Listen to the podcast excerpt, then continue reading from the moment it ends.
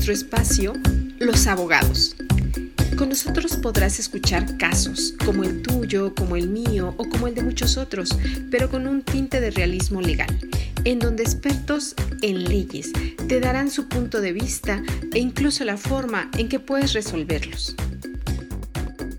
Más que nunca existe un gran riesgo de fallecimiento de aquellos trabajadores que están expuestos al contagio del COVID-19. Por ello, en estos momentos difíciles, es muy importante conocer la siguiente información. Comenzamos.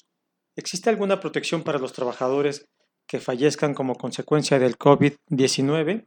Sí, en caso de fallecimiento de un trabajador que sea asegurado del IMSS, los beneficiarios podrán solicitar una prestación en dinero que se otorga por concepto de gastos de funeral.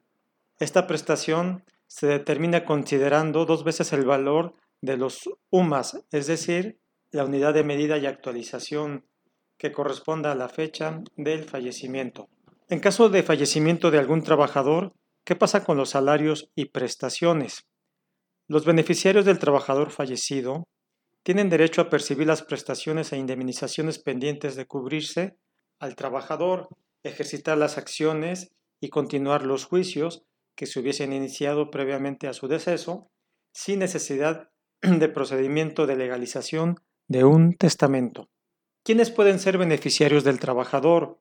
De conformidad con el artículo 501 de la Ley Federal del Trabajo, tendrán derecho a recibir indemnización en los casos de muerte la viuda o el viudo, los hijos menores de 16 años y los mayores de esta edad si tienen una incapacidad de 50% o más, los ascendientes que dependían económicamente del trabajador la concubina o la persona con la que tuvo hijos, las personas que dependían económicamente del trabajador y a falta de todos ellos, el Instituto Mexicano del Seguro Social.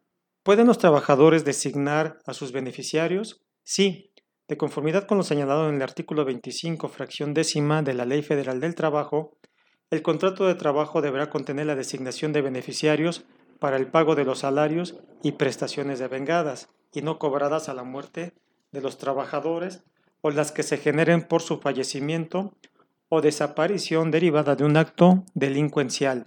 Y si no tengo contrato de trabajo, es importante que el trabajador informe por escrito al patrón quién o quiénes designa como sus beneficiarios. Para cobrar las prestaciones laborales y de seguridad social, ¿es necesario llevar juicio sucesorio? No, el juicio sucesorio se debe de llevar para la disposición de bienes de, las personas que fallecen, pero tratándose de salarios y prestaciones laborales no es necesario. Entonces, ¿a dónde tengo que acudir para el cobro de los salarios y prestaciones? A la Junta de Conciliación y Arbitraje para iniciar un juicio de designación de beneficiarios del trabajador fallecido y estos, es decir, esposa, concubina, hijos, padres, etcétera, podrán hacer valer el derecho y reclamar las prestaciones que generó el extinto trabajador en la empresa, en el SAR, en las AFORES y el Infonavit. ¿Qué prestaciones puedes solicitar del Infonavit? La devolución del fondo de ahorro de Infonavit en caso de que el extinto trabajador haya generado el fondo de ahorro en el periodo de 1972 a 1992 y no lo haya solicitado. En este caso, los beneficiarios tendrán derecho a solicitar su devolución.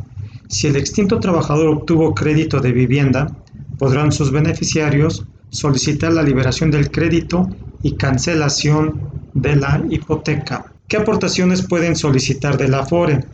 La devolución de las aportaciones del SAR de 1992 a 1997, la devolución de las aportaciones del 2% de la subcuenta de retiro, cesantía en edad avanzada y vejez, en caso de que el extinto trabajador no haya adquirido crédito de vivienda, podrán solicitar la devolución de las aportaciones de la subcuenta de vivienda de 1997 a la última fecha en que dejó de laborar. ¿Qué tipo de pensiones se pueden solicitar al IMSS por parte de sus beneficiarios? El pago de la pensión de viudez a la esposa o concubina, pensión de orfandad y pensión de ascendientes.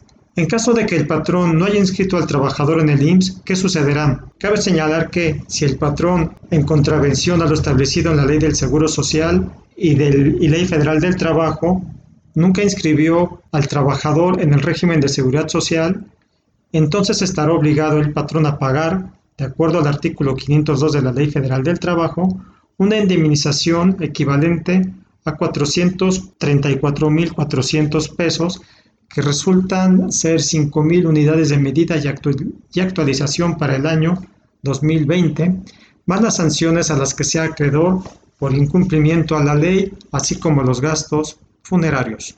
Si te gustó este capítulo, compártelo con un amigo.